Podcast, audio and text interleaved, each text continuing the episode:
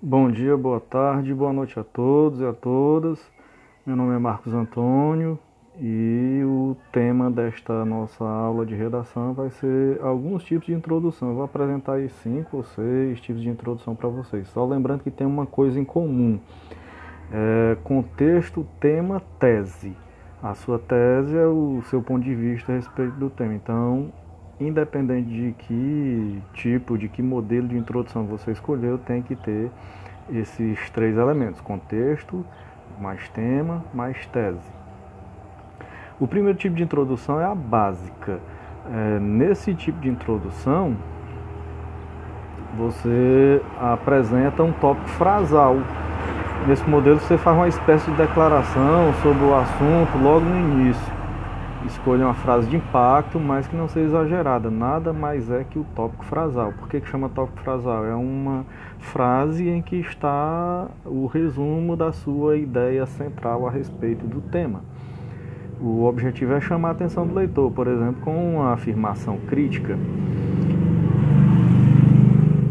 Aí, por exemplo, no tema de 2015, a persistência da violência contra a mulher, poderia ser algo assim: o Brasil é uma nação historicamente machista e violenta, o que é perceptível ao analisarmos a persistência das agressões contra as mulheres, mesmo depois das recentes medidas legais.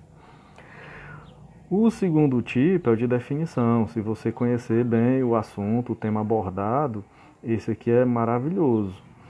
Então, é, vamos ver um exemplo aqui para é para sedentarismo. O tema é esse: sedentarismo, o grande mal do século XX.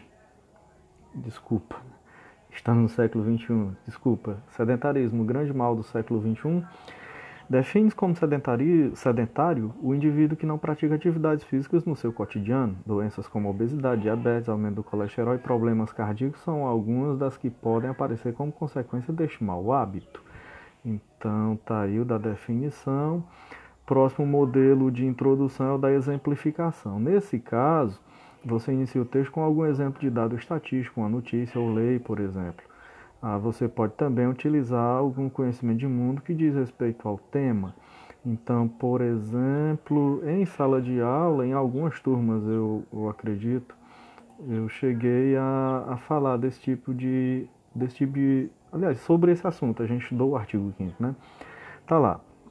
Segundo a Constituição Federal de 1988, no seu artigo 5 todos são iguais perante a lei, sem distinção de qualquer natureza. Assim, faz necessário que o poder público atente para a valorização da cultura popular, sem criminalizar, por exemplo, as manifestações artísticas de jovens da periferia, seria o exemplo.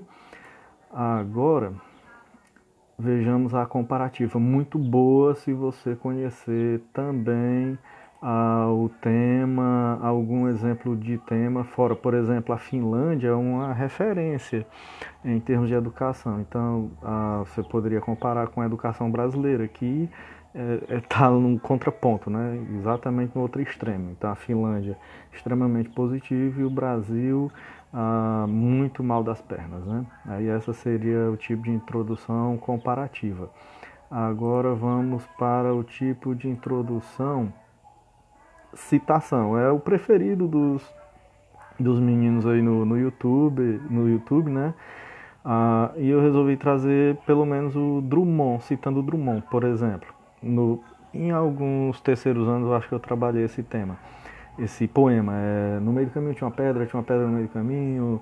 Nunca me esquecerei nesse acontecimento nas vidas de minhas retinas tão fatigadas. No meio do caminho tinha uma pedra, tinha uma pedra no meio do caminho. Aí você poderia começar mais ou menos assim, uma introdução por citação. Drummond, poeta modernista, em seu poema No Meio do Caminho, apresenta uma pedra como um empecilho na trajetória do seu sujeito lírico.